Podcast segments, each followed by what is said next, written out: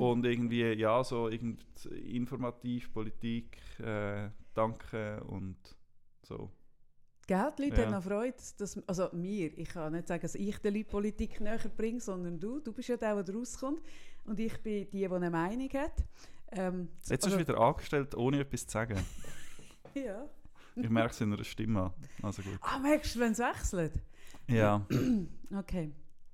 Mhm. Ich habe verschiedene Stimmen. Jemand hat mal gesagt, man hört gerade, ähm, wenn ich in Coaching-Ton wechsle. Also wenn ich ein Telefon abnehme und es ist jemand aus dem Coaching-Alltag, höre ich mir gerade total einen Unterschied. Hast du so ganz, ganz sanft deine liebe Stimme? Dann habe ich eine empathischere, Ja. verständnisvollere. Mm, Ja, dann sage ich ein bisschen lieber. mm. Genau, aber Liebe ist ja, ähm, um Liebe geht es ja da nicht, sondern ich habe eine Frage an dich. Und zwar hast ja du mich letztes Mal mit der Frage wie, was verdienst du, oder? Mhm. Und ich dann äh, bin schauen und habe müssen sagen, oh, das Jahr zu wenig. und das ist eben das Schöne an mir, weil ich ADHSler bin, bin ich immer in time. Das heißt, ich, ich bin, also ich kann, eben wenn ich nicht gang, ganz gezielt schaue, weiss ich es bis Ende Jahr, oder nein, eigentlich bis ich muss die Steuererklärung ausfüllen, weiß ich es nicht. Also kann ich auch keine Korrekturen mehr machen. ich Mhm. merke dann einfach, hm, das war ein bisschen zu wenig. Gewesen. Darum ist jetzt gut, habe ich es Mitte Jahr herausgefunden. Gut. ich war zu viel in der Ferien. Gewesen. Also Simon, du wolltest wissen, was ich verdiene. Simon, ich will von dir wissen, was ist dein Preis Für was? insgesamt? Zu mich kaufen Mhm. und besitzen. Also Das, äh, besitzen fände ich. Es ist gerade diese Woche eine neue Studie rausgekommen von einer Menschenrechtsorganisation, die sagt, äh, wie viele. Millionen mehr Mhm. Menschen genau in moderner äh, Sklaverei sich befinden. Ich habe mich jetzt auf die Frage nicht vorbereitet, darum weiss ich jetzt die Zahl nicht mehr auswendig. Und versuche jetzt ja. nebendran zu überlegen, was mein Preis ist. Aber ich weiss Aber kaufen finde ich jetzt, oder? Also ich weiß zum Beispiel, dass bei mir Menschen bereit wären, mehr zu zahlen, wenn sie mich nachher nicht mehr behalten Ich glaube, wenn sie mich nachher müssten behalten, dann wäre der Preis tiefer. Hingegen, wenn sie mich einfach stundenweise, ist es sicher höher. Also vom Coaching. Nein, Du, von was redest du jetzt? Von Prostitution? Ah, von allem. Von allem grundsätzlich. Jeder Mensch hat einen Hat einen Preis, behaupte ich. Ja, ich, Und ich was hab, mm, ist Ich deine? habe glaube keinen pauschalen Preis und es kommt darauf an, es kommt darauf an, für was Mhm. und für wie lang und für wer. Die Abstufungen. Ich weiß nicht, wenn ich muss, müsste jetzt einen Text schreiben, ich bin halt Mhm. angestellt bei mir, aber wenn ich jetzt Mhm. müsste als, als Journalist für jemanden einen Text schreiben Mhm. oder wenn wir quasi unsere, unsere Fähigkeiten jemandem externem verkaufen, dann sind es 150 Stutz auf die Stunde. Mhm. Das ist so ein, das Einzige, wo ich einen Preis an meine Arbeitsstunde hefte. Okay, aber für Sex wäre es mehr. Ja, im liebsten Fall freiwillig und darum gratis. Aber wir reden ja jetzt nicht von Von freiwillig. unfreiwillig, dann, ich, das kann man im Fall tatsächlich nicht vorstellen. Geld gegen Sex. das habe ich Das gewusst. hast du gedacht. Ja, logisch, darum Mm. stelle ich ja die Frage. Und ich weiss auch nicht, gewisse Sachen finde ich auch, wenn ich zum Beispiel, ich tue eigentlich noch gerne Kinder hüten. mhm. Und ich könnte mir aber das nicht vorstellen, für Geld zu machen. Warum weil ich, nicht? Weil es für mich nicht, ich, ich weiß es ist, es ist Care-Arbeit, aber es fühlt sich für mich nicht so an bei diesen Kindern, weil ich's, für mich fühlt es sich eher an, als würde ich abmachen mit Freunden oder Freundinnen. Natürlich nicht irgendwie auf der gleichen Augenhöhe und ich muss irgendwie dann in dieser Zeit für, für die Kinder zuständig und Mhm. verantwortlich und muss für sie sorgen. Aber, ich- aber ich mache es gerne, es gibt mir auch etwas. Und wenn ich Mhm. dann Geld überkommt für diese Zeit, fände ich das komisch. Und Aber das hätte irgendwie keine Das würde ja bedeuten, also Coaching zum Beispiel, ist für mich, das gibt mir auch etwas. Mhm. Das macht mir mega Freude. Dann dürfte ich für das kein Geld nehmen. Doch, also du kannst machen, was du willst. Aber Aber du würdest es nicht Ich- können. mo, doch, also beim Coaching glaube ich schon, dann wird es irgendwie jetzt zu, einer- zu einer Art irgendwie Job. Aber ich biete nicht mich an auf einer Webseite als Kinderhüter. Aber sondern wenn, ich mache das irgendwie bei Kindern von guten Freunden Genau. oder von meiner Schwester und, und mache das gerne und ich habe eine Beziehung über Jahre zu diesen Mhm, Kindern und mhm. sehe sie aufwachsen und Das das, sind nicht ich. und nicht wenn jetzt also es sind eine Art irgendjemand wie Göttikind, Gottenkind. ja So und von der Verwandte. Nähe. ja ja genau Mhm. ja Mhm. und fremde Kinder würde ich jetzt nicht wollen hüten das hat für mich keinen Reiz dort habe Mhm. ich keine, keine Beziehung zu ihnen und dann wenn ich fremde Kinder würde hüten würde ich wahrscheinlich Geld annehmen Schon, und wäre es easy aber das kommt gar nicht so weit Aber das finde ich ja eh schwierig im Freundeskreis an etwas ein Preisschild tun, egal wie Ja, wertvoll genau. das es ist. Das Mhm. finde ich etwas eh mega Schwieriges. Nein, nein, ich, ich wollte wissen, was ist dein Preis? Weil wir haben ja letztes Mal, oder? Letztes Mal haben wir von Arschloch, was es was für dich der Vorteil wäre oder dass du bereit wärst in einen Arschlochjob, wo dann jemand sagt, was ist eigentlich ein Arschlochjob, das kann man nicht so sagen. Und ich so, ja, ich habe das einfach mal so definiert, dass die Summe, die dann wirklich würde einschenken würde, die du würdest bekommen, ein Job wäre, wo vielleicht nicht mehr so deine Werte würde widerspiegelt. So habe ich jetzt Arschlochjob definiert, ja weil ich ja die Einfachheit liebe, oder? Es müsste viel, es wäre irgendwie viel, es wären, ich weiß nicht, ob 10 Millionen aufwärts oder 100 Millionen aufwärts. Okay, aber also mein Preis ist recht hoch. also zum Beispiel jetzt, wenn du mit jemandem, jemand würde jetzt ein Auge auf dich werfen. Ich sage jetzt, eine Frau, die wirklich nicht deinem Beuteschema entspricht. Hm. wo, was weiß ich, 40 Jahre älter ist oder irgendetwas, keine Ahnung. Also es ist ja nicht altersmäßig, Mhm. aber so einfach so. Und, und dann wäre es 10 Millionen. Für was? Also kommt dann darauf an. ja, wenn sie eine Nacht mit dir verbringen Also ich frage nicht für mich. Ja, ja. ich bin nicht am abchecken, wie viel, wie viel ich aus meiner dritten Ich Säule habe gar nicht gewusst, dass du keine 30 Angst Jahre älter bist als ich. Aber ähm, hey, ich weiß es im Fall nicht. Ich kann das Eben irgendwie darum, nicht sagen. überleg mal. Ja, vielleicht 10 Millionen, weiß auch nicht. Das ja. glaube ich dir nicht. Mehr? Nein, viel weniger. Weniger? Ja, sicher. Fünf? Also, Keine Ahnung. das tönt alles wahnsinnig edel. Ga- Ja, und irgendwie nicht so. Ich, ich habe es irgendwie nicht zwingend nötig, also das Geld. Mhm. Aber, Ich aber jetzt bin in einer Situation, ich bin nicht, nicht wirklich reich, aber du ich bin irgendwie abgesichert, glaube so, auch durch mein Umfeld und, und in der Schweiz. Und du, also das heisst, du wirst ich brauche es irgendwie irgendwann. gar nicht. Ja, ich werde wahrscheinlich ein bisschen erben und ich habe Mhm. jetzt ein Einkommen, zwar kein höchstes, aber mit dem kann ich leben. Mhm. Ich habe bisschen etwas auf einem, auf einem quasi Sparkonto. Du hast Ähm, etwas auf einem Sparkonto. ich habe, nicht, ich Aber habe drei Alltagskonten. Nein, ich habe kein Sparkonto. Gottlob. Und auch nicht irgendwie mega viel. Aber ich, und ich habe tiefe Fixkosten. Ich, ich bin gar nicht... Ich bin nicht in einer verzweifelten Ich- verstehe, Situation, dass wo ich muss irgendwie... bist. Ja, genau. Nein, Darum ich glaube, es ist ein Unterschied, senken. wenn man weiss, ich werde erben. Das ist Kann ja ein, goldiger... Wobei man weiß ja nicht, was passiert in den nächsten paar Jahrzehnten auf dieser Welt. Oder Mhm, irgendwie mhm. auch mit...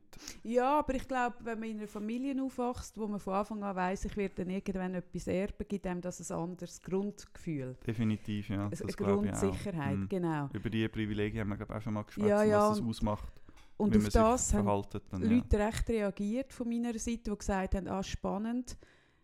Es gibt eben in der Schweiz viele Leute, die das Privileg haben, dass sie Mhm. wissen, eben, wenn, wenn alle Dämme brechen, ist da irgendwie noch eine Großmutter, eine Tante, eine Mutter, ein Vater, wo man kann. Und ich bin eben ganz anders aufgewachsen. Ja. Und, und es haben viele Leute rea darauf reagiert und gesagt, es sei ihnen auch gut, da mal zu hören, wie das ist, wenn man das eben nicht hat. Weil ich glaube, wenn man mit dem aufwächst, ist das so eine Selbstverständlichkeit, die man gar nicht überlegt. Aber ich glaube, ich behaupte, es ist unter 5 Millionen. Es ist eher eine hypothetische Frage, weil der Punkt ist, bis ja niemand kommt und das Köfferli dabei hat, Es kann man ja immer- kann man ja immer so sagen, kann man ja immer sagen, ah, nein, eben unter 10 Millionen. Und dann ist jemand, äh, steht jemand vor deiner Tür mit einem Köfferli mit 750'000. Ich glaube, das ist So zu wenig. frische, schöne Nötchen bündelt. Nein, also mit Bargeld holst du mich sowieso überhaupt nicht ab. Was mache ich nachher mit diesen Nötchen? Die muss ich ja nachher in einen Termin vereinbaren bei der Bank, um es können einzahlen. Und Oh Gott. Nein, das muss das wäre irgendwie, wenn blöd. digital. So 2 voll- Millionen einzahlen im Bar wäre jetzt blöd, das wäre du einen Termin irgendwie, das ist müsstest zu abmachen. aufwendig, ja. Meine Und ich bin bei der alternativen Bank, habe ich mein Konto. Und, dort Und die müsste ich ja, die haben gar keinen Schalter, glaube ich. Ich weiß gar nicht, wie ich das dort müsste machen. Und du musst vor allem, wenn du ja mit mehr als 10'000 kommst, musst du ja ähm, ein, ein ähm, äh, wie sagt man, ein Ding machen, von wo das Geld kommt. Und du Ja. müsstest so am Schalter würdest dann stehen und würdest sagen, ja, wissen Sie, eine 86-jährige reiche Witwe ähm, hat sich eine Nacht mit mir gekauft. Ah, ich fände es toll. Ja, Gut, es wäre lustig, also, aber es wäre mehr lustig irgendwie Gut. als, als lustiges Video auf Mm. TikTok oder... Ja, ich sehe, mit Ja, dir geht das nicht. Also, wir nehmen das Bargeld, den Faktor Bargeld nehmen wir raus und machen den Faktor eine einfache Banküberweisung. Aber auch dann, ich habe das Gefühl, irgendwie mit, ich finde die Einstiegsfrage spannend, aber ich glaube, wir kommen da nicht auf den grünen Zweig. Du, du sträubst dich. Du Nein, ich kann es einfach nicht Joker. sagen, weil es, nicht, weil es keine konkrete Situation ist und dann ist das mega schwierig. Jetzt aus dem Bauch raus sage ich 5 Millionen, 10 Millionen, keine Ahnung, aber das ist irgendwie nicht wirklich bezifferbar, weil es keine echte Situation Aber es ist ja spannend, wieso würdest du denn für 5 Millionen machen und für 4 nicht? Ja, weil, man irgendwo, weil du nach einem Preis gefragt hast und darum muss ich irgendwo ja dann eine Zahl nennen. Aber das heisst, du hast einen Preis. Ja, ich glaube, alle haben irgendwo einen Preis. Das behaupte ich. Mhm. Ja, das glaube Mhm. ich auch. Mhm. aber wegen dem nicht verscherbeln. Und ich glaube, es kommt mega auf die Situation drauf an, wo man sich darin befindet, fall, wenn irgendein Angebot kommt. Ja, ich glaube ja eh, das ist ja ein schöner Spruch von Udo Jürgens, der mal gesagt hat, Treue sei nicht eine Frage von moralischen äh, Wert, sondern sei eine Frage von der, vom Angebot. Dass es natürlich für Menschen, die kein Angebot bekommen, noch einfach ist, treu zu sein. Hingegen, wenn du ein Leben führst, wo viel Angebot bekommst, ist es schwieriger. Und das da stimmt, ich, aber da bin ich, ich, glaube, es fängt, also bin ich auch überzeugt, ich glaube, es fängt noch eins vorher an. Treue ist doch auch immer, also du kannst ja nur untreu sein, wenn es vor einer Abmachung gegeben hat, die du kannst verletzen Mhm. Das heißt, wenn man zuerst gar nicht erst eine Abmachung trifft, kann es gar nicht zu einer Untreue kommen. muss die Abmachung, ah, das ist jetzt auch noch interessant, also ist es nicht unausgesprochen, wenn man es nicht abspricht, sind eigentlich Regeln definiert und die kann man anpassen, wenn man sie will verändern aber jetzt mal die Normregeln, sondern wenn man es nicht anspricht, gelten keine Regeln. Das ist ja auch noch interessant. Ja, es kommt ein bisschen darauf an, also so ob implizit oder explizit äh, formulierte Regeln. Ich glaube schon grundsätzlich gilt wahrscheinlich in den meisten Köpfen so die normale Moralvorstellung von unserer Gesellschaft und wenn man Mhm. Nicht darüber redet, gelten die vermutlich. Mhm. Ich glaube, aber ich, so ich ist den ja, meisten und Leuten. ich finde das aber recht ähm, einschränkend oder auch einengend, dass sich mega viel, über das haben wir auch schon geschwätzt, über Pärchen, die zum Beispiel zusammen wohnen und sie haben das zweite in ihre Dreizimmerwohnung und sie überlegen sich gar nicht erst, ob sie zusammen ein Schlafzimmer Mhm, wollen haben oder mhm. nicht, sondern es Weil ist es so ganz macht. klar, man macht es so. Oder eben man kommt zusammen in einer Liebesbeziehung und es ist ganz klar, dass man monogam die Beziehung lebt Mhm. ohne dass man darüber redet, weil so macht man es. Und ich habe das Gefühl, dass, das, ist, das ist wahrscheinlich die, die Moralvorstellungen, mit denen man in eine Beziehung hineingeht, sind wahrscheinlich der häufigste Trennungsgrund dann am Schluss. Ah, das finde ich noch spannend. Ich glaube, du hast recht. Das Also- schränkt einen mega ein. Man muss irgendeinem Bild entsprechen. Man überlegt sich gar nicht, was ist jetzt eigentlich für mich und gar dich nicht das und tut es für Ideale. sich nicht definieren. Genau. Und das ist ja aber noch mit vielen Glaubens- und Moralvor also Glaubenssätzen und Moralvorstellungen, die wir in unserer Gesellschaft haben. Mm. Aber ich glaube, die einen mega stark, da hast du recht. Ich habe gestern gerade einen Podcast angefangen zu hören, Hotel Matze, mit einer Sexarbeiterin, bin aber noch nicht so weit gekommen, weil ich mir will für einen ruhigeren Moment äh, aufheben weil es ist recht spannend. Die Frau ist, was ist die, 28? Und die, also schon nur, wo sie dort sagt, sie fände es total abwertend und nicht richtig, dass man allen Sexarbeiterinnen sagt, sie seien Opfer und man will allen helfen. Und sie macht das jetzt zum Beispiel total äh, selbstbestimmt. Mm. Und, und die redet auch viel über Moralvorstellung oder schon nur über, was, über Definition, was ist Sex. Ja, Das ist ja dann dort, was Mhm. ist Sex? Also, wo und dann kann man sagen, ja genau, Ja, ja. und we ab wann ist es ein Fremdgehen, wo ja gewisse Leute ganz lustige Regeln haben, wenn es nicht in der eigenen Stadt ist, gilt es nicht. so dann, wow! Aber Ah, das ist doch etwas, ja, das ist doch etwas, wo einfach die zwei oder die, Ja. die Anzahl Menschen, die sich zusammen in einer Beziehung befinden, die müssen zusammen definieren, was ist treu, was ist fremdgehen. Mhm. Gibt es das überhaupt? Gibt es eine geografische Einschränkung oder zeitliche oder Mhm. nur einmal mit jemand anderem oder was auch immer? Aber das ist ja nur, es, das geht nur die etwas an, die sich in dieser Beziehung befinden und die müssen das zusammen definieren. Aber, Aber das passiert Gefühl, meistens nicht. Man geht eben, eigentlich das immer einfach machen davon die aus- nicht. Nein, das machen die meisten nicht. Weil das ist zu schambeladen, es sind viele Tabus für die Leute. Also ich staune eh, gut, ich bin biased, oder? Wenn bei mir jemand landet mit Beziehungsthemen, sage ich jetzt mal, dann, dann hat er ja ein Thema mit einem Beziehungsthema, sonst würde er ja bei mir nicht landen. Ja. Also ich bin total biased. Aber Du redest von dir im Coaching. ja, sorry, Ja. genau, von der Praxis, genau. Mhm. Aber wenn ich dann frage, ja, und was habt ihr denn darüber besprochen? Hm. dann kommt sehr oft, ah, über das haben wir nicht geredet.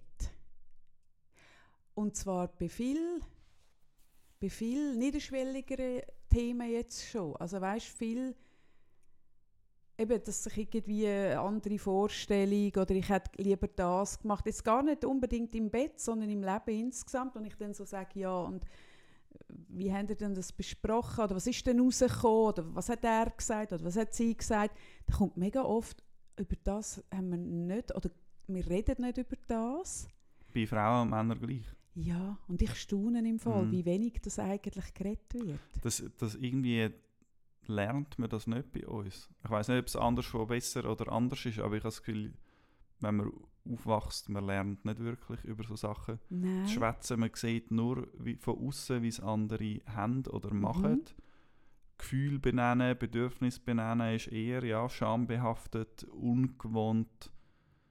Man entblößt sich, man wird verletzlich durch das. Mhm. Das äh, haben wir null in der Übung. Eben, Hm, Das, Das ist mega müsst- anstrengend. das müsste man doch als Schule, also in Amerika gibt es offensichtlich, das hat mir mal ein Journalist erzählt, der in New York gelebt hat und seine Kinder sind dort in die Schule und dass es dort, ich glaube von der Primarklasse, meinte ich, Elementary School, an das Fach Debattieren gibt. Mhm. Aber über Gefühl und so Nein, weiter, dort ist mehr nicht. so politisches Debattieren. Ja, oder? Die da geht es die um Debattieren an sich, und- genau. ja, genau. aber Und nicht dort- über Gefühl, ja. da hast du recht. Und zukünftige Präsidenten und Präsidentinnen gönnen dann dort amig und so. Also das Ja. ist dann so ein Ries ja, das habe ich auch schon, auch schon Aber Debattieren ist auch schon mal ein etwas, Argument, weisst du, das so ist schon viel, ja, ja. können einen Konflikt aushalten, dass man nicht gleicher Meinung ist. Mhm. Das wäre ja schon mal eine Basis. Aber in zwischenmenschlichen Beziehungen sich trauen zu sagen, wie es einem dabei geht, wie man sich fühlt, das ist etwas völlig Ungewohntes. Warum eigentlich? keine Ahnung, wir haben irgendwie eine sehr äh, vernunftgesteuerte, also vernünftig gilt ja als, als richtig, Mhm. sehr rational und Argument abwägen und so und, und das Emotionale gilt eher als ein bisschen minderwertig, oder? Mhm. Keine Ahnung warum. Das ist, das ist, ich finde das erstens falsch. Mhm. Und ich glaube auch, ähm, und das haben die auch, es gibt ja auch Studien dazu, dass intuitiv getroffene Entscheidungen nicht per se schlechter sind, als was man mit Checklisten macht und so. Mhm. Es geht ja bis so weit, eben, wenn Affen ein äh, Portfolio be, be, beachern, dass es nicht schlechter abschneidet, als wenn es Portfolio-Manager machen. Also weißt so ein bisschen, und das finde ich eben mega schade. Das ist etwas, was ich im Coaching oft habe. Also, dass die Leute so fest im Kopf sind und alles pragmatisieren. Und man kann ja mit, wir sind ja, unser Neokortex, unser Verstand ist ja extrem ausgeprägt. Wir können extrem viel über den Kopf zurechtlegen. Mhm. Aber unsere Gefühle bleiben total auf der Strecke. Und ich merke, ich habe im Fall gerade vorgestern, ähm, vorgestern, ja, ich habe ja, bei mir ist ja das Problem, ich wäre eigentlich auch, ich glaube, mein Kopf ist sehr stark, ich bin auch eher ein Kopfmensch, aber mein ADHS macht, dass ich keine, praktisch keine Impulskontrolle habe. Mhm. Und das bringt mich immer wieder in Situationen. zum Teil in coole. Ich erzähle dir nachher noch meine Tanzerfahrung, die cool war.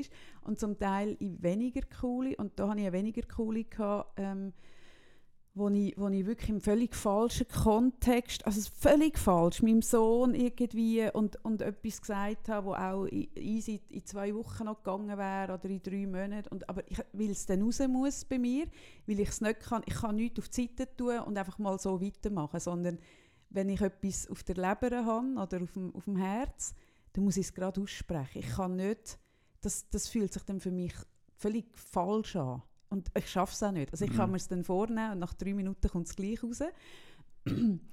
und das ist dann oft natürlich nicht ideal und nicht so sachlich, weil ich ja dann hoch emotional auch bin. Und gleichzeitig habe ich mir dann auch, ich habe natürlich viel müssen denken, um es dann auch wieder können verzeihen und so. Und in dem, in dem Denken hinein habe ich mir dann schon auch gesagt, ja, aber vielleicht, vielleicht habe ich mir es auch nur zurechtgelegt, aber dort habe ich dann schon das Gefühl gehabt, ja, vielleicht ist es gar nicht so viel schlechter, dann ist es halt mal hochemotional und dann ist es mal wie, aber eben, dass, dass, dass, dass die Emotionen immer schlechter sind und vor allem eben, wenn es dann hochemotional oder, oder ausufernd oder nach oder intensiv ist, dann ist es immer das ist so konnotiert in unserer Gesellschaft. Und ich dann so gefunden habe, vielleicht ist ja das gar nicht so schlecht. Ich glaube auch, vielleicht ist das gar nicht so schlecht. Man muss irgendwie können damit umgehen, wie man muss können irgendwie üben, miteinander zu streiten oder wie man muss können äh, miteinander Meinungsverschiedenheiten austragen, ohne dass man gerade das Gefühl hat, oh, jetzt ist irgendwie unsere Beziehung komplett am Arsch. Das, das, das muss man so irgendwie lernen. Nicht. Ja, oder für das muss man irgendwie einen Umgang finden. Ich bin auch eigentlich ein großer Fan von Bauchgefühl zum Beispiel. Mhm. Ich glaube, recht viele von meinen Entscheidungen basieren auf Bauchgefühl. Und dann manchmal, wenn ich schon eigentlich quasi weiß, was mich hinzieht, versuche ich mich noch zu bremsen und okay, jetzt muss ich noch vielleicht noch mal eine Nacht darüber schlafen oder ich warte mal noch zwei, drei Stunden, mhm. ob sich noch mal ändert. Meistens ändert es sich nicht mehr. Und dann hörst du in dieser Zeit auf deinen Bauch? ja, also in der Zeit, wo ich mir dann, also quasi, wo ich die Entscheidung noch aufschiebe, versuche ich auf den Kopf zu hören. Aha, umgekehrt. Also zuerst, Aha, zuerst Bauch. spüre ich irgendwie einen Impuls aus dem Bauch, das mhm. ist eigentlich das Richtige. Mhm. Und dann warte ich noch ein paar Stunden, um zu schauen, ob der Kopf auch quasi auf den Schluss kommt. Mhm. Und meistens ist das dann der Fall und nachher, das, also könnte ich eigentlich schon von Anfang an dorthin. Also ich habe eigentlich, glaube noch nie eine äh, Bauchentscheidung bereut, auch wenn es irgendwie also ich habe mal schon jemandem nach 10 Minuten in einem Vorstellungsgespräch den Job gegeben, so aus dem Impuls raus. Und es hat sich als mega gut herausgestellt. Habe ich gefunden, das war jetzt ein bisschen riskant, gewesen, vielleicht nächstes Mal darüber schlafen, nochmal besprechen, nochmal anschauen. Mache ich seither so, aber ich habe noch nie nachher im Nachhinein das Gefühl gehabt, ich muss mein, meine Bauchgefühlentscheidung wieder um, umkippen. Das ist mega spannend. Mm. Das ist mega beeindruckend. Ich bin mega froh, es ist viel einfacher ja. weder Pro und Contra und alles Eben, abwägen, sondern ich mache, ah ja, viele, so fühlt sich ja, richtig an. Viele Entscheidungen kann man ja nicht im, im, im Kopf, weil es ja immer dann auf der anderen Seite wieder einen Punkt gibt. Also man ist ja immer dann so quitt. Das ist mega cool. Das gefällt mir. Uh, das habe ich nicht gewusst. unser, unser Podcast ist ja schlussendlich eigentlich dann auch so entstanden, dass wir gefunden haben, nach dem Gespräch hat es sich cool angefühlt und es ist irgendwie so... Genau, mega okay, spontan komm, auf der Straße angetroffen, genau. machen wir das. Mhm. Etwas anderes, was du nicht gewusst hast, was wir vor dem Podcast diskutiert haben. Dass du halber Deutscher bist? Ja. Ist das, das jetzt der Moment, um das hast nicht gewusst? Ich weiß auch nicht, von dir weiß man es wahrscheinlich, oder? Dass, du Deutscher dass ich halbe Deutsche bin, habe ich auch schon erzählt, mhm, aber also wissen. Mhm. Ja.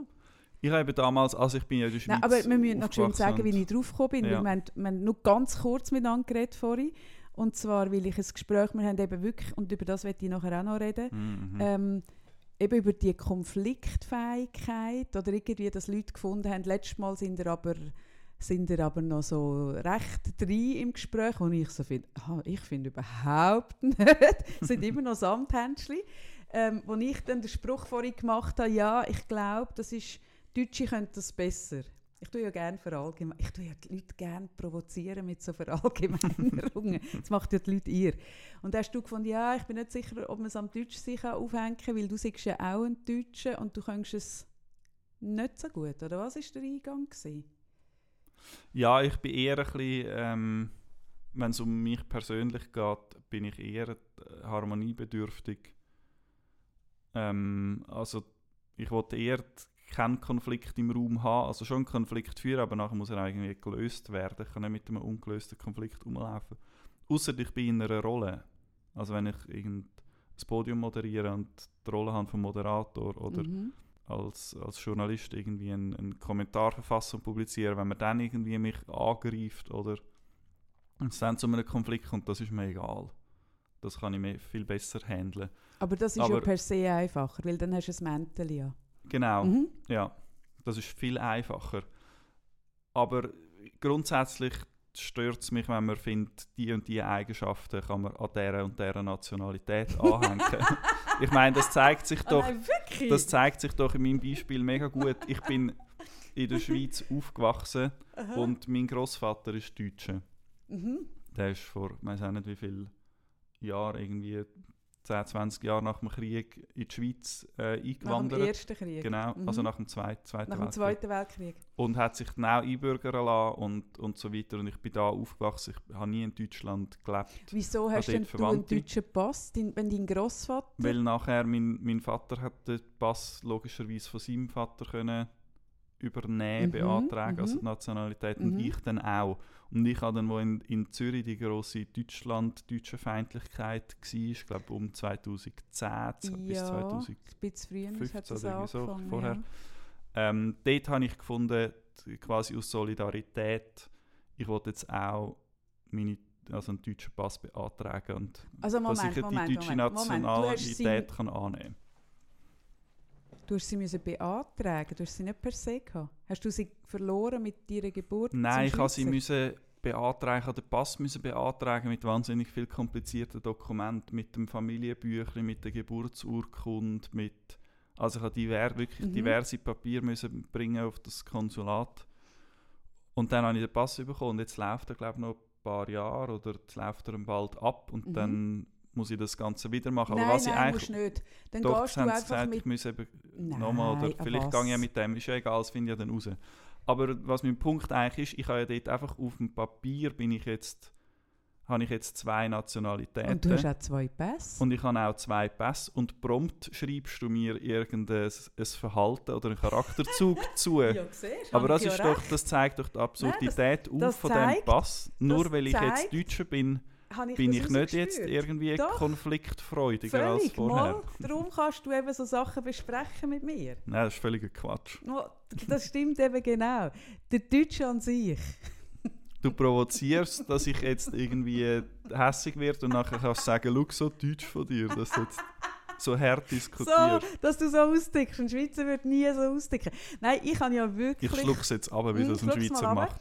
Ich habe ja wirklich das Vorurteil, dass Deutsche ähm, debattierfreudiger sind oder, oder gesprächiger. Aber das ist nicht eine Frage von der Nationalität, sondern vielleicht von der Kultur. Dass man in Hm. Deutschland, auch wenn ich jetzt mit meinem Schweizer Pass Mhm. in Deutschland geboren wäre und dort Mhm. in die Schule und aufgewachsen, dann wäre ich wahrscheinlich auch, hätte ich ein bisschen direktere Sprache. Dann würdest du auch sagen, Bier. Genau, aber ich bin ja wegen dem nicht Deutscher. Also es ist eine Frage Richtig. von der Kultur und nicht von der Nationalität ah, und das ist ein wichtiger ah, Unterschied. Das ist ein sehr wichtiger Mhm. Unterschied. Oh, jetzt bekommen wir bald Streit, ich spüre es. Also das heisst, du bist aus politischen Gründen, du bist aus politischen Gründen Deutscher geworden, wo du eigentlich schon gsi bist, aber du hast es noch wollen sichtbar machen. Du bist ein sogenannter Wunschdeutscher. Ja, ich habe es nicht unbedingt wahnsinnig sichtbar gemacht. Ich habe, glaube ich, ein Foto auf Facebook gepostet, wie man es damals noch gemacht hat. Mag mich noch erinnern, vom Aber- deutschen Konsulat. Aber ja, ich, ich habe es irgendwie völlig absurd gefunden, dass auch linke Leute in meinem Umfeld haben plötzlich offen sich aufgeregt über Deutsche in Zürich und haben nicht gecheckt, dass das auch diskriminierend und es ist, es ausländerfeindlich ist hochrassistisch. Genau, man hat es null, also es haben Haufen Leute überhaupt nicht checken gefunden, gegen Deutsche darf man ein Mhm. bisschen haten. Mhm. Und das ist ja, hat ja so weit geführt, dass diverse Leute wieder zurückgezogen sind. Mhm. Und bei mir hat es genau eben das Gegenteil auf, ausgelöst. Ich habe dann gefunden, ich wollte mich quasi, da kann ich mit diesen Ausländern und Ausländerinnen, kann ich mich identifizieren und solidarisieren. Mhm. Also sehr fest, eben bis zu die Staatsbürgerschaft annehmen, hat und das auch gemacht. Hättest Ich bin dann auch im gemacht, wenn Fußball mega. Deutschland-Fan geworden. ja, das ist ja, also das, wenn ist man auch das, einfach gewesen das ist auch ein Zeit. Grosser Vorteil am Gegen. Brasilien 7-1 Richtig. gewonnen, irgendwie im Halbfinale. Hättest du es auch gemacht, wenn deine. Schweizer Staatsbürgerschaft hättest müssen abgeben dafür? Nein, das glaube ich nicht. nicht. Nein, also dann hätte ich ja nicht mehr können stimmen, ich hätte nicht Mhm. mehr können wählen, Mhm. hätte nicht mehr können gewählt werden. Mhm, richtig. Ähm, nein, das hätte Das ich nicht hä? gemacht. Mhm. Also, ist noch spannend. Ich habe es eigentlich auch aus politischen Gründen gemacht. Das ist, noch interessant. Aber viel früher, ich bin mit einem deutschen Vater eigentlich als Deutsche geboren grundsätzlich. Und dann hat es aber in dem Jahr, wo ich geboren bin, oder ein Jahr später, irgendwie zu dieser Zeit, hat es eine Aktion gegeben von der von, von der vergünstigten und ich glaube auch erleichterten Einbürgerung und auch günstiger. Es, hat irgendwie, es gibt den Witz, das hat glaube ich 100 Franken oder 150 gekostet. Und meine Schwester hat dann mal gesagt, weil wir das bei ihr nicht gemacht haben, oder irgendwie, ich weiß nicht, sie habe das dann noch zu gut, die 150, irgendwie so. Darum habe ich das Gefühl, es ist 100, 150 Stutz. Hat man das gemacht und ich habe durch das theoretisch eben die deutsche Staatsbürgerschaft aufgegeben. Bei diesem Akt damals. Damals hat es eben noch nicht die doppelte Staatsbürgerschaft gegeben, Deutschland-Schweiz. Ja, das war glaube ich ein bisschen ein Hin und Her. Mhm. Mal hat man können, mal nicht. Dann hat es ein Fenster gegeben dazwischen, wo es gegangen ist. Mhm. Ich glaube, mein Vater hat das Fen- Fenster dort verwünscht. Ja, das ist super, Das, ja, irgendwie so. wo beides geht. Mhm. Und ich, ich bin aber auf jeden Fall, aus, ich, ich habe dann nicht das Fenster, ich habe dann die deutsche Staatsangehörigkeit eigentlich nicht mehr gehabt. Und dann ist meine erste Abstimmung ist, äh, EWR gewesen, Mhm. Meine allererste.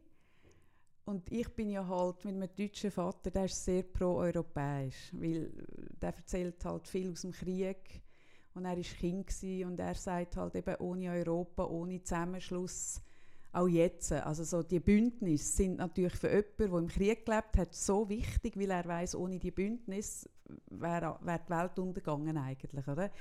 Und darum sehr pro-europäisch. Und ich bin natürlich wahnsinnig infiltriert und brainwashed. Und dann ist der EWR abgelehnt worden. Und es hat mich wirklich so so eine Schnappatmung. Und dann habe ich gesagt, und jetzt muss ich meinen Deutsch Pass holen, weil ich ganze We- in, in ganz Europa können arbeiten.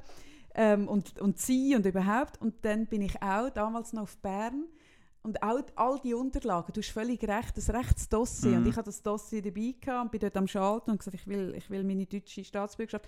Und dann haben die gefunden, also wie meinen sie? Und ich so, ja eben, ich sei als Kind eingebürgert worden und habe es ver verloren, aber ich habe ja nicht können mitreden und das ist gemein. Und, und dann haben die mir dann gesagt, ah, ich habe überhaupt keine Chance, wenn ich es verloren habe, habe ich es verloren. Also ich kann mein Dossier gerade wieder mitnehmen. Und dann habe ich gesagt, nein, das mache ich nicht, ich bleibe da und, und ich will den Pass und ich bleibe da sitzen. Und dann habe ich eigentlich einen Sitzstreik dort gemacht, über, über fünf oder sechs Stunden und bin einfach nicht gegangen. Und, und sie hat immer, sie hat mir zwei, dreimal wirklich durch den Saal durchgerufen, in den Wartesaal, ich, ich kann heimgehen, es bringe nichts. Und ich so, nein, ich bleibe da, ich will. Und dann hat sie mir irgendwann, aber einfach weil sie jetzt blöd geworden ist und weil sie mir wollte loswerden, hat sie mir dann die Anmeldeformular gegeben und ich habe dann die ausgefüllt und das alles eingeschickt ihr abgegeben. Und sie hat mir dort noch gesagt, das ist total aussichtslos, aber damit ich sie rauskriege, müssen sie das jetzt halt ausfüllen, aber ist ziemlich doof und so, aber sie sind halt so stur. Und dann habe ich das gemacht und dann ich fünf oder sechs Wochen später den Pass im Briefkasten Okay, gehabt, und so zwar einfach. kommentarlos. Ja. Und dann habe ich mich uhren gewundert, weil ich dachte, Mhm. hä? Also wie ist jetzt das gegangen? Die hat ja so klar gesagt, das geht nicht. Und dann habe ich angerufen und dann ist rausgekommen, dass wegen einem, wegen einem Fehler, weil in Deutschland ist ja die Bundeshauptstadt Bonn früher und ist ja gezügelt worden auf Berlin und das ganze Zentralarchiv ist alles gezügelt worden und der Folder L ist das gsi, von meinem damaligen Nachnamen, der ist verloren gegangen bei dem Zügeln. Und wo die sind in Berlin schauen, ob ich bin ausgebürgert wurde, hat es den L-Ordner nicht mehr gegeben. Also und dann haben sie das Oh, nicht wow. ja, und dann haben sie das nicht können beweisen Du bist dass also gar nicht richtig deutsch. Doch. Siehst du, wie absurd das ist? Nein, Deutsch Nur bin ich richtig. Aber ja, wer Mein sagt das? Nur weil du den Pass hast? Oder Nein, mein Blut? Vater hat die deutsche Staatsangehörigkeit. Ich bin sein Kind, Mhm. das bin ich per Definition deutsch. Aber die Ausbürgerung ist nie hinterlegt. Genau. Worauf sie Es dann gibt, haben müssen aber das, sagen, es, es ist doch völlig absurd, das Kon Konstrukt von einer Ach, Staatszugehörigkeit. ich eh. Du findest jetzt, wegen deinem Vater bist du aber wenn der Ordner noch rum wäre mit deiner Ausbürgerung, würde der deutsche Staat sagen, nein, du bist es nicht. Ja, Und dann, was gilt? Es ist auch irgendetwas Ja, ja, nein, das ist eine totale Willkür. Mhm. Willkür. Und ich bin nachher heim und habe meiner Schwester gesagt, hey, du bist ja auch in diesem L-Ordner, mach das jetzt sofort. Mhm. Und die hat es auch bekommen.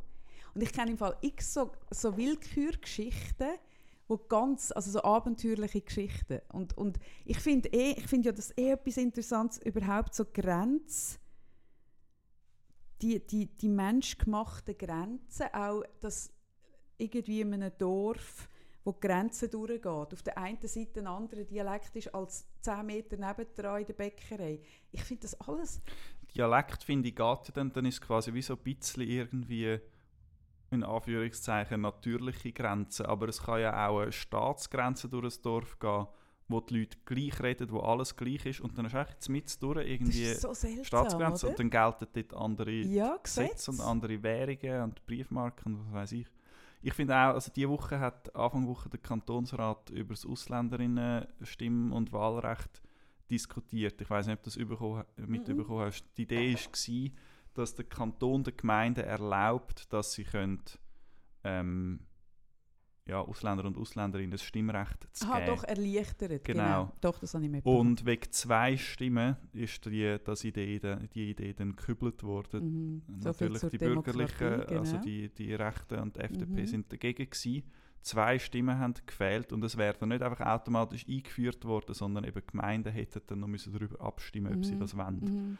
Und das hat so ein bisschen die Grenze zwischen wer ist irgendwie da mit Schweizer Pass geboren, wer ist ohne Schweizer Pass Mhm. geboren. Ist vielleicht jemand mit Schweizer Pass eingewandert, Mhm. darf dann nach, ab Tag 1 abstimmen. Nein, Jemand mit finde, dem wenn du falschen da... Pass nicht. Wenn du da am Leben teilnimmst, Steuern zahlst, deine Kinder da in die Schule gehen oder du da schaffst, ich finde, dann, sollte dann bist ja du ein Teil von dieser. Gesellschaft. Genau, dann musst ja. Genau. doch du können mitentscheiden. Also Zeug verstehe ich eh nicht. Aber eben, ich bin ja darauf gekommen, weil ich behaupte, dass Deutsche härter können, können verhandeln Und ich habe aber dann ähm, letzte Woche mit einem Deutschen verhandelt über ein, über ein persönliches Thema von Kind und, und äh, Schulung und Ausbildung und wenn sollte man und wie viel Druck dürfen wir machen und so. Und dann sind wir hure hart am diskutieren gewesen, weil ich bin wirklich dort recht so, also so, ich finde Bildung mega wichtig, aber ich finde psychische Gesundheit viel wichtiger. Und wir haben ja Gottlob ein sehr durchlässiges System und dann bin ich wirklich sehr pro, hey, am Kind muss es in erster Linie gut gehen und ja, Bildung ist wichtig und ja, man darf Druck machen, aber nicht um jeden Preis. Und er ist sehr anders aufgestellt gewesen. Und dann haben wir recht hart diskutiert, etwa eine Stunde. Und dann sind noch andere Leute dabei gewesen. Und dann sind wir irgendwann aufgestanden und sind noch Glasse kaufen und sind noch, noch wollen Fotos machen im Automat mit diesen Kindern. Und irgendwann ist er so neben mir hergelaufen und hat so gesagt, hey Kaffee, also wie, wie sich das jetzt zwischen uns anfühlt, das finde ich total speziell. Und ich so, ja, warum denn? Und er hat gesagt, ja, es, du bist ja total, also jetzt ähm, laufen wir raus, als wäre nichts. Und ich so, es ist ja nichts. Also wie meinst du? Er hat gesagt, also ich spüre total keine Antipathie von dir. Und dann gesagt, oder kein Ressentiment. Und dann gesagt, warum? Wir haben ja jetzt einfach etwas diskutiert und wir sind total unterschiedlicher Meinung gewesen. und ich bin sehr hart auf meinem Standpunkt geblieben. Aber ich finde dich ja wegen dem keine Sekunde blöder oder hatte ich weniger gern. Ab, welcher, ab welchem Grad von Meinungsverschiedenheit würdest du jemanden blöd finden? Also man kann ja nicht, ich, ich könnte nicht mit Leuten, die grundsätzlich andere Meinungen haben als ich, die würde ich glaube schon ein bisschen blöd finden. Aber ich, sehe- ich Ich finde es einen spannenden. Punkt. Ich, nicht, könntest Nein. mit, ich meine, wir haben vor, vor zwei oder drei Wochen auch über, über so Scharfmacher bei der SVP Mhm. geschwätzt und irgendwie, wie man das nicht nachvollziehen wie man so kann irgendwie Hetzerei anzetteln Mhm. Dort glaube ich nicht. Also dort, dort, das ist so eine unterschiedliche Perspektive auf alles in der Welt, Mhm. dass ich die Leute schon auch persönlich glaube ich blöd finde. Ja, das kann sein, aber ich glaube... Aber eine kleine Meinungsverschiedenheit, da kann man sich auch mal ein bisschen fetzen und wegen dem muss man sich nicht blöd Ja, finden. aber ich gestaunt, aber ich habe gestaunt und ich habe es eben in der gleichen Woche noch von jemand anderem gehört, wo so gesagt hat, ähm, oh, ich habe mega andere Meinung gehabt mit Kaffee, jetzt hasst sie mich vermutlich. Ist mir dann zugetragen worden, wo ich, wo ich so, hä? Nein, null. Und dort habe ich einfach so gemerkt, ah, das ist die Annahme von vielen Leuten, dass wenn man fest anderer Meinung ist, dass man den anderen dann blöd findet. Das scheint eigentlich Gerade canceln. ja, die Person gibt es dann zum Teil gar nicht. Das ist so. Also das höre ich auch im Coaching. Wenn dann Freundinnen andere Meinung haben oder dass das dann cancel, eben cancelled wird, die Freundschaft aufgelöst. Und ich so merke, hm, also, Ja, ein, also ein, Rassist, ein Rassist könnte ich logischerweise nicht mit ihm befreundet sein. Hm. Äh, völlig logisch. Oder wenn jemand, also logisch gibt es die Grenzen. Und auch wenn die Meinungsverschiedenheit einem selber mit betrifft, dann ist es wahrscheinlich schwieriger. Dann ist es und jetzt dich betrifft es nicht. Also du redest äh, offenbar geht es da um ein, um ein Kind, das ist nicht dein Kind. ja, Und dort irgendwie um Druck in der Schule und so weiter. Das genau. betrifft Aber dich jetzt bei null. der anderen Dort kannst du völlig Diskussion... anderer Meinung sein und es hat keinen Einfluss auf eure Freundschaft. Ja, aber, aber bei der anderen Diskussion hat es mich betroffen. Und es hat das trotzdem nicht gemacht. Okay. Ich glaube, ich habe noch weite Grenzen. Also, Mhm. ich glaube, ich könnte mit vielen Leuten noch sitzen und reden. Und dann auf Augenhöhe begegnen. Befreundet sein könnte ich nicht. Mit jemandem, der so fest Ja. eine politische andere Haltung hat. Ich könnte auch nicht, ja ins Bett natürlich schon, weil dort äh, redest du in der Regel nicht über Politik, aber ich könnte nicht mit jemandem Beziehung führen, wo fremdenfeindlich ist, wo das könnte ich nicht. Nein, unmöglich. Aber Wenn ob ich mit ja. jemandem, der jetzt gemässigt ist in der, und SVP wählt, weil er auf dem Land wohnt und dort integriert ist in die politische Gemeinde und sagt, das ist die einzige Partei, die meine Interessen da jetzt als Kleinbauer vertritt, da in dem Kanton, wo wir sind. Ich glaube, das könnte ich dann schon wieder. Wenn es ein Hardliner wäre, wo, wo würde irgendwie am Glarner sein Zeug liken, geht es wieder nicht mehr. Nein, ich könnte auch das nicht. Ich habe das Gefühl, irgendwie, das ist vielleicht ein bisschen überheblich von mir, aber ich glaube nicht, dass, dass die SVP irgendwie die Interessen der kleinen Bauern vertritt. Das ist doch ihr Mäntel, das sie sich geben und dann irgendwie die Leute, die Leute irgendwie verwirren. Ja, aber ich glaube, wenn du in einer kleinen Gemeinde bist, Martula Blocher und ihre Fabrik, das Ja, sind doch die Interessen, die sie vertreten. Ja, meinetwegen. Aber ich glaube, wenn du in einer kleinen Gemeinde wohnst oder in einer sehr ländlichen Gemeinde oder was weiß ich, in einem, in einem Berg, Bauerndorf, was weiß ich, dann gehört es ja auch dazu, oder dann wäre es ja ein Wahnsinnsstatement, wo dich dann kann, wo du kannst Konsequenzen daraus ziehen, wenn du nicht der SVP zu, also so wie es war äh, in anderer Zeit, wenn du, wenn du nicht NS, NS DAP. DAP gewählt hast. Ähm, wo dann viele Leute das gemacht haben, weil sie gewusst haben, wenn ich das nicht mache, habe ich so grosse wirtschaftliche Nachteile, dass, ich, dass niemand mehr bei mir kann einkaufen Ja, zum ja, Beispiel. aber dann kannst du einfach irgendwie unauffällig nicht aktiv sein. Eben genau, das meine ich. Okay, ja, ja, das einverstanden. Aber ich glaube, bei mir wäre es gar nicht dann das SVP wählen wahrscheinlich der erste, also das wäre dann wie irgendwie ein Rattenschwanz, wo also vorher mit jemandem aus dem, aus einem ländlichen Dorf verbindet mich jetzt als Städter ja nicht so viel. Ich habe manchmal das Gefühl, es gibt eine größere Distanz zwischen eben jemandem irgendwie aus, aus einem Kaffee im Luzerner Hinterland. Habe ich Mhm. weniger gemeinsam weder mit jemandem aus Tokio. Mhm. Das glaube ich auch, stimmt, weil es aber ich glaub, urbane ja, Themen sind. Genau. Mhm. Und darum ist es vielleicht gar nicht unbedingt nur nachher irgendwie welcher Partei, das mich zugehörig fühlt, Mhm.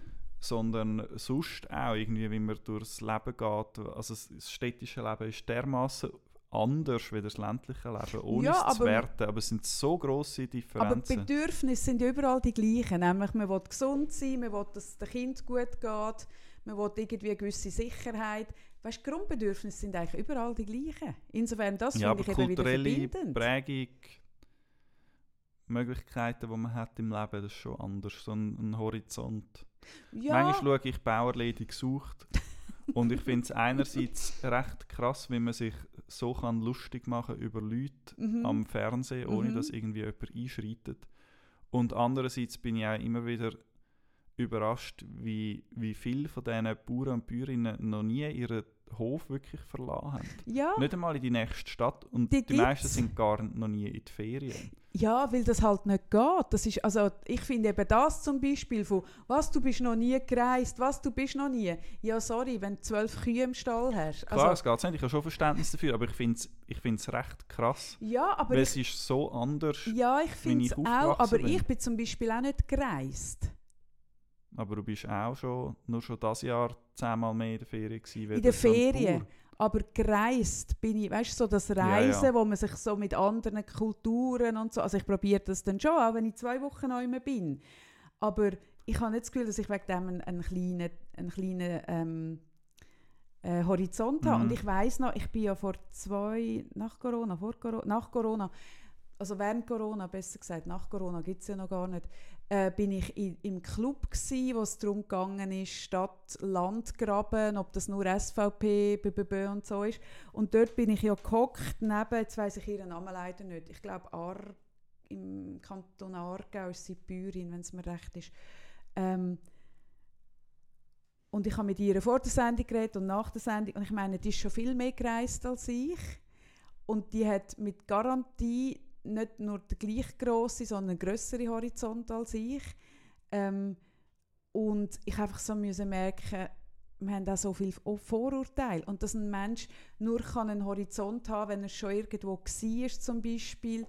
Ich finde das wirklich zu einfach. Ja, ja, Sorry. einverstanden. Also ähm, dank dem Internet und dem Fernsehen muss man ja nicht mehr weggehen, sondern man kann sich ja die Welt in die Stube holen.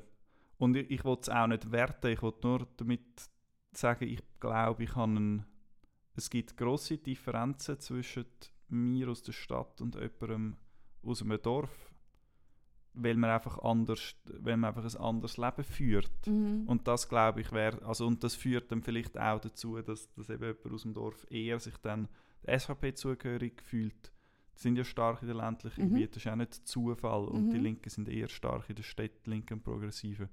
Ich glaube, es gibt einfach Unterschiede. Und ich will Aber- nicht werten, ob jetzt jemand irgendwie viel weggeht oder ob jemand viel äh, Aber wäre es nicht Das ist schlau, dass die. SPler von ihrem akademischen und auch ein bisschen hohen Ross mal runterkämen und meinetwegen ein bisschen, ein bisschen Stallluft und ein bisschen sich in diesen ländlichen Gebieten auch mal würden wirklich unter die Leute mischen und einmal schauen, weil das ist genau das, also das ist genau das, was ich eben sau blöd finde. Man überlässt der SVP einfach das Gebiet auch, weil man sich einfach ein bisschen schade ist und ein bisschen seine weißen Händchen. Hey, ich finde wirklich, das ist Ich etwas, was glaube, mich hässlich also das ist, glaub, das, was du jetzt beschreibst, würde ich jetzt eher der GLP zuschreiben. Man hat es gesehen, vor glaub, zwei Wochen im Kanton Luzern hat ähm, GLP-Kandidatin für den Regierungsrat gegen die SP-Kandidatin verloren, weil die SP-Kandidatin in der Stadt Luzern dermaßen viele Stimmen geholt hat und die GLP eben auf dem Land noch viel schwächer ist. Mhm. Ähm, also dort wirklich die urbanen Zentren wäh wählen eher links und, und ähm, ich glaube auch der Unterschied ist noch, die SP ist ja eher, also kommt, ist traditionellerweise Arbeiter, Arbeiterinnenpartei und nicht eine, nicht eine bäuerliche, also nicht, wo die Interessen der Landbevölkerung vertritt, Mhm. sondern von der, von der arbeitenden Bevölkerung in erster Linie. Und was ich eher so ein bisschen beobachte das Gefühl habe, müsste auch noch mehr passieren, ist, dass die Grünen eher auch auf die Bauern und Bäuerinnen, auf die Interessen sich, sich einlösen. Weil was passiert, wenn der Bauernverband oder die SVP ähm, weiterhin gegen jegliche Ökopolitik ist und gegen die Einschränkung von Pestiziden und so weiter, macht man ja die Existenzgrundlage nicht nur von unserer Natur kaputt, sondern auch von den Bauern und Bäuerinnen. Mhm. Das heisst, Bauern und Bäuerinnen haben eigentlich ein Interesse daran, dass der SVP schlecht geht, weil sie das Land kaputt, die Natur kaputt machen, Mhm. die Böden kaputt Mhm. machen. Ja, bin ich mit dir Und die. Grünen haben dort am ehesten Mhm. noch, noch klare Antworten Ja, drauf oder positionieren sich so, dass man dort Alternativen können. Es gibt ja auch, ich weiß gar nicht, wie er heisst, einen relativ jungen Bauer aus dem Kanton Bern, der ist für die Grünen auch im Nationalrat und der fällt immer wieder auf mit extrem vernünftigen ökologischen ähm, Positionen, die den, Mhm. den Landwirtinnen zugutekommen. Ja, ja, also es ist genau das, was ich meine. Ich glaube, ich glaube eben wirklich, wenn, wenn, es sind halt gleich am Schluss bei den Grünen, bei der SP, die, die wirklich wichtig, also wichtige Positionen haben, sind praktisch alles Akademiker. Ja, Die, das Bei sind der alles SVP auch. Bei der SVP auch, genau. Aber, obwohl, der, also sie schimpfen immer gegen, Ja, ja, gegen die SVP auch. Elite, aber, aber genau was die nicht haben, die haben nicht einen Dünkel. Das finde ich, das ist Also ja das Verlogene. So, du Ja. Das haben sie nicht. Sie haben keinen Dünkel. Also ein, ein, ein, ein Maurer, ein Blocher, alle wie sie da heißen, Ecker, wo ja aus einer sehr... Der Maurer ist eigentlich ein gutes, eine gute, schöne Aus ja. also Ausnahme. Er ist äh, nicht, nicht kein Studierter, er ist ja wirklich ein, Er ist ein Bützer, so, ja. Ja, bis zum Bundesrat geworden, aber das ist, das ist die Ausnahme. Aber, aber zum Beispiel bei der SP, nicht, ich finde das Co-Präsidium von der SP Schweiz finde mhm. ich recht, recht spannend. Einerseits Matthäa Meyer, und, also, und der Cedric Wermuth, beide studiert Politikwissenschaften, soviel mhm. ich weiß. Und ich finde aber, wie sie auftreten, ist extrem unter, unterschiedlich. Also die Mattea, wo sich ähm, klar irgendwie, also sehr authentisch, wie ich sie wahrnehme, als junge Mutter und, und arbeitstätige junge Frau zeigt, nicht nur so inszeniert, ich glaube, ich nehme ihr das voll ab. Und auf der anderen Seite der Cedric Wermuth, wo zwar auch ein junger Vater ist, der aber von seinem Auftreten her viel klarer irgendwie für mich an einer Elite so ein zuzuordnen ist. Mit seinem, er hat immer irgendwie ein teures Hemd an und mhm. einen Anzug und ein Gilet oder so und gestrählte Frisur und, mhm. und er tritt für mich viel eher so auf, als würde er nicht die Arbeiterklasse vertreten. Mhm. Aber Matthäa nehme ich das voll ab. Ich habe irgendwie das Gefühl, sie hat nicht den Dünkel, den du jetzt ansprichst, sehe ich bei ihr zum Beispiel jetzt nicht. Mhm. Aber ich glaube eben wirklich, wenn man, wenn man schon nur, weißt, die Diskussion, ich führe die, ich habe bei mir im Coaching schaffe ich auch mit Politikerinnen und Politikern. Und ich finde das eine mega spannende Klientel, weil, weil ich denen immer probiere zu erklären, dass einfach verständliche Aussagen nicht per se dumm sind und dass einfach verständliche Aussagen nicht am Wähler oder der Wählerin unterstellen, sie seien einfältig, sondern ich probiere denen immer zu erklären, dass einfach die Aufnahmefähigkeit von uns Menschen in dieser Menge von Sachen ist sehr begrenzt. Das heißt, man muss es in kurzer Zeit verständlich auf den Punkt bringen. Das kann ja die SVP sau gut. Mhm. Das ist ja ihre grösste Kernkompetenz. Und dass sie nicht eben so so gestellt daherkommen, sondern sie reden ganz bewusst vereinfacht, auch zugespitzt, man kann auch sagen tendenziös, aber die, die Hemmung von linken Politikerinnen und Politikern, einfach etwas einmal ein bisschen vereinfacht zu sagen, finde ich, das finde ich eben dünkel. Das finde ich wirklich, das geht mir so auf den Sack. Weil dann muss ich sagen, hey, sorry, also ich bin jetzt keine Bergbäuerin und ich interessiere mich sehr für Politik und ich will jetzt gar nicht Bergbäuerinnen ähm, ähm, als, als anstellen, dass die das weniger machen. Aber ich habe von mir noch das Gefühl, ich tue mich noch fester damit auseinandersetzen und bin eben im Urbanen und so. Aber ich verstehe dann ihre Messages auch, wenn ich das höre, finde ich auch so, also was hast du mir jetzt genau sagen? Also wo gehst, was nimmst du für einen Umweg, damit es für dich irgendwie so tönt? Bring es doch einfach auf den Punkt. Mm. Ich habe doch nicht Zeit, aus deinen Dingen raus das zu schälen, also, sondern kannst du mich bitte mit, mit mundgerechten Stücken irgendwie beliefern? Ich habe die Zeit nicht für das. Und dort, das ist ein Dünkel, das ist wirklich so ein, so ein wenn aber, aber man kann nicht so komplexe Sachen einfach sagen. Ich muss es differenziert sagen. Und dann sage ich, hey, wenn du in Schönheit sterben dann mach du das weiter. Tu du schön deine Sätzchen, aber gang, wundere dich nicht, wenn es die Leute nicht verstehen und dann das Kreuzchen an einem anderen Ort setzen, als du es willst. Hey, wirklich, das ist etwas, das macht die SVP so gut und alle anderen haben Angst, weil sie das als dumm und einfach identifizieren. Und ich finde eben das Gegenteil. Ich finde, wenn du etwas Hochkomplexes vereinfacht kannst formulieren, das ist hoch hoch anspruchsvoll. Das ist viel schwieriger als in einem halbstündigen Vortrag mit, mit Fremdwörtern und was weiß ich. Aber dort sind sie sich schade. Völlig einverstanden, ja. Es ist im, im Journalismus ein bisschen ähnlich. Es ist die genau Komplite Komplexitätsreduktion, also auch eben etwas, etwas extrem Schwieriges oder ja, ein komplexes Thema einfach und relativ kurz zu formulieren, das ist eine, das ist eine grosse Herausforderung. Das ist die Kunst. Einen 100'000 Zeichen Text über etwas Kompliziertes schreiben, das mhm. können alle, das ist überhaupt, kein, mhm. das ist überhaupt keine Herausforderung. Mhm mit Blick auf die Uhr, du musst ja dann nachher irgendwann genau. los, das mal bei Studiums gehen. Ich möchte noch etwas, eine Beobachtung von der jetzigen Folge noch teilen. Und mhm. zwar, ich habe das Gefühl, kaum, oder seit, seit wir anfangen haben, über Politik zu schwätzen, ist es wieder interessant. Am Anfang da die blöde Preisfrage, so äh, äh, äh, das ist einfach schon, nicht interessant, wenn man es mit dir einfach nicht kann führen kann. Es wäre so eine spannende Diskussion. Ja, kannst du das ja vielleicht mit jemand anderem noch, ja, noch besprechen. Ich. Genau. Und das Zweite ist, ich habe noch eine Frage, ich, oder einen Punkt, den ich gerne mit dir diskutieren würde und den ich auch extrem auf die Meinung von unseren Zuhörerinnen und Zuhörern äh, gespannt bin. Und zwar hat der Elio eine Idee gehabt. Der Elio schafft ja mit Mhm. mir, macht äh, alle Veranstaltungen bei zürich.ch und er hat gedacht, wir könnten mal einen Live-Podcast machen. Mhm. Mit Publikum. Sommer mit Publikum. Oh, geil, ja. Ich war gestern Abend im Kaufleuten im Festsaal und habe Lara Stoll gehört, weil ich Mhm. ein grosser Fan bin von mehr oder weniger allem, was, was sie macht. Ich finde es extrem lustig. Und dann ich gedacht, eigentlich könnten wir auch versuchen, den Saal zu füllen, wenn es irgendjemand interessiert und Ja. würde uns wollen, zu. Wärst du dabei? Also ich hätte jetzt Hallenstadion, aber wenn du einfach mit dem Kaufleuten willst einsteigen finde ich es okay. Ja, klein anfangen. Und also wir können ja auch mal schauen, ob es irgendwelche Reaktionen gibt von jemandem, der jetzt da zulässt. Also es Aha. muss ja auch jemand wollen kommen, wenn niemand will kommen, müssen wir das ja nicht machen. Aber wenn es ein Interesse gibt, Mhm. Könnt ihr euch, euch ja gerne Ich, bei uns ich fände melden. ich fänd Das das im Fall super. Komm, das machen wir. Ich bin dabei. Und übrigens, ich bin dabei. Und ja, ich finde, so über Politik diskutieren, das liebe ich natürlich. Aber jetzt muss ich dir noch geschwind einfach noch eine Anekdote erzählen. Einfach, Gut. weil sie so schön war. Wir haben doch vor, vor, vor, vor, vor... Ah, übrigens, wenn ihr uns Feedback schreibt, dann nicht mehr auf einen alten Instagram-Account vom Podcast, weil der wird wirklich nicht mehr, ähm, sagt man, beachert. Also dort gehen eure Nachrichten ins Leere, sondern ihr schreibt direkt am Simon oder direkt mir.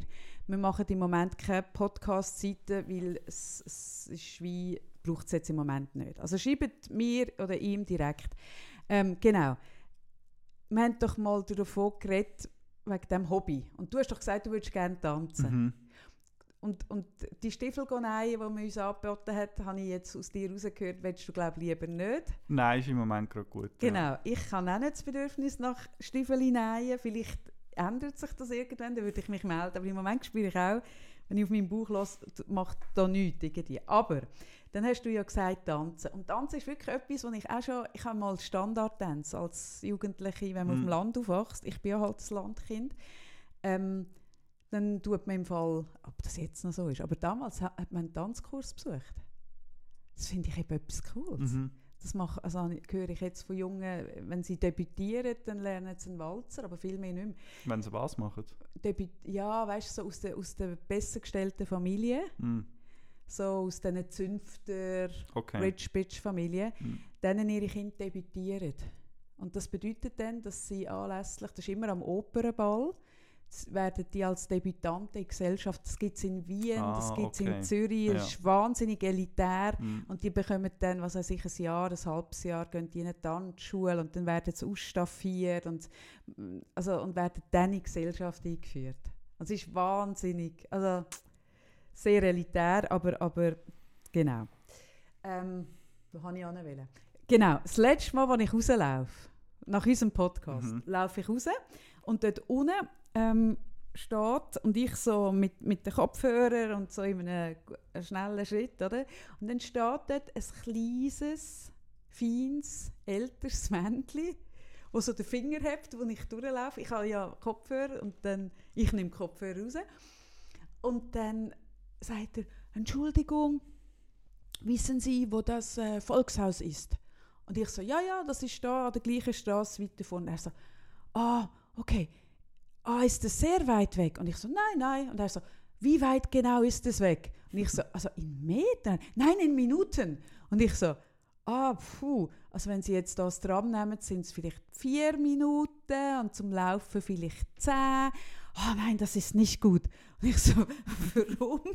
Und dann hat er gesagt, ich muss um 10 vor 3 dort sein. Und dann schaue ich auf die Uhr und sage so, ja, das wird schwierig, es ist 5 vor 3. Also das schaffen sie so oder so nicht, egal wie schnell. Der so, ja, das ist sehr schlecht. Und dann bin ich natürlich, wenn du mir sagst, dass man am 10 vor 3 muss beim Volkshaus sein dann hast du mich natürlich.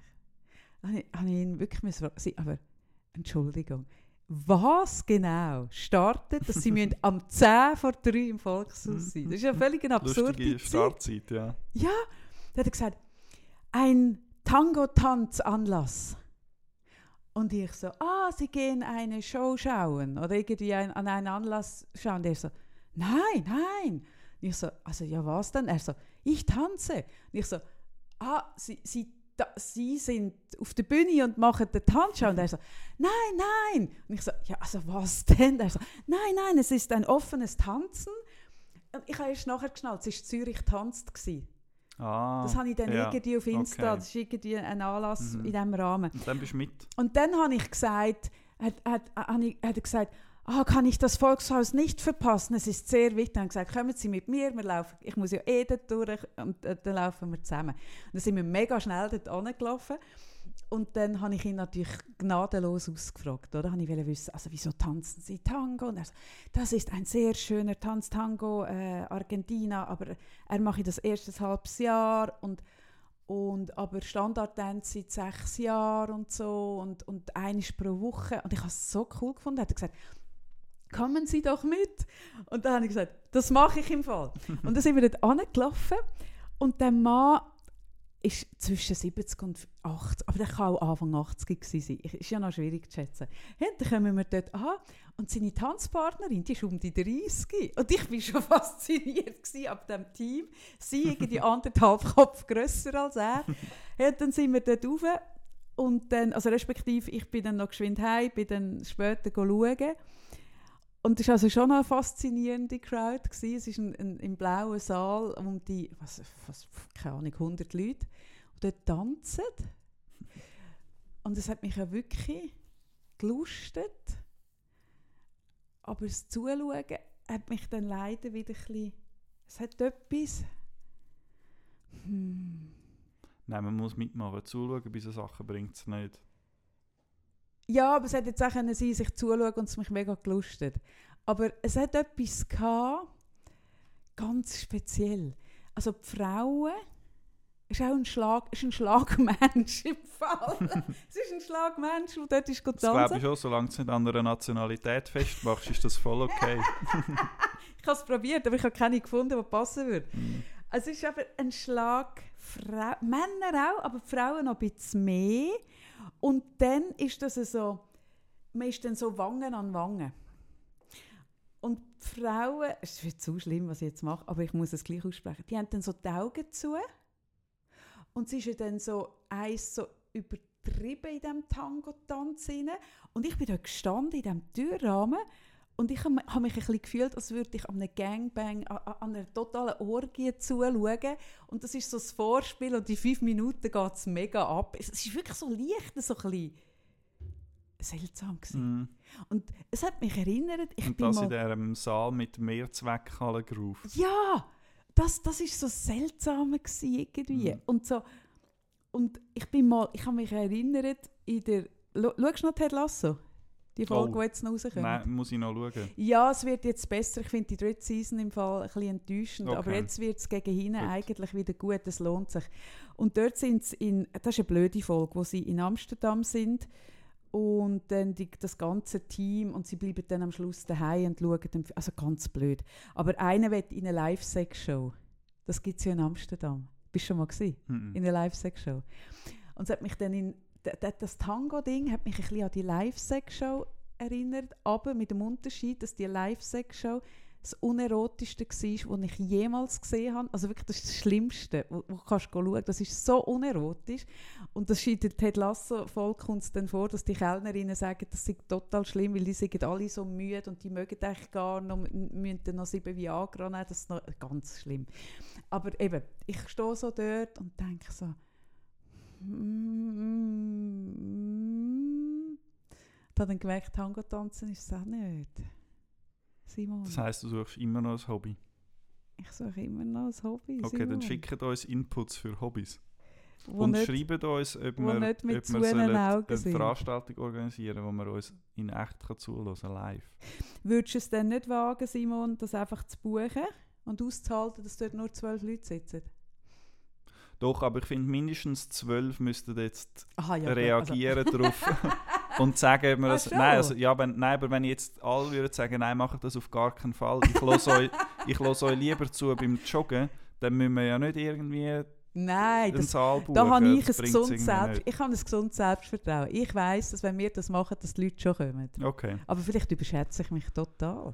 Nein, ist gut, probieren wir es. Also zwölf, bitte zwölf müssen uns schreiben, dass der Simon bereit ist, Ja, das Wagnis einzugehen mit genau. mir. Und dann würde ich den Elio fragen, ob er es würde organisieren für uns. Das ist eine mega coole so hat es getönt, also wer das würde wollen machen. Er ist jetzt glaub, in der Ferien, vielleicht lässt er uns in der Ferien oder heute noch im Zug. und, und weiss, was auf ihn zukommt. Könnt ihr reagieren. Ich Genau. finde es eine sehr gute Idee, Simon. So, Cool. also, für heute ist genug, weil ich muss weiter, Simon. Mhm. Und ich spüre, du bist ja eh schon am Abschließen ich sage eh schon 20 15 Minuten, nichts Mhm. mehr und warte, bis ich kann gehen kann. Oh mein Gott. Also ja, gut. ja. Und dabei sagen die Leute ja, heute nicht, aber so insgesamt sagen sie immer, wenn der Simon will anfangen zu gehen, wird es eigentlich richtig gut. Heute finde ich nicht. Heute hätte man sich die 20 Minuten auch können sparen das spüre ich auch. Ja, ich muss auch ehrlich sein. Zwischen muss man es auch einsehen. Heute, heute hat es keinen Mehrwert gebracht. Nein, Meine schon. Tango-Geschichte ist mehr für mich spannend als für andere. Aber was ich, doch, was ich mitgenommen habe aus der Tango-Geschichte ist, doch etwas habe ich mitgenommen. Jetzt lass doch gut sein, Kaffee. Also gut. Jetzt möchte ich noch etwas, dass man kann sagen, es hat gleich noch am Schluss etwas gegeben. Da- So Okay. ehrgeizig bin ich.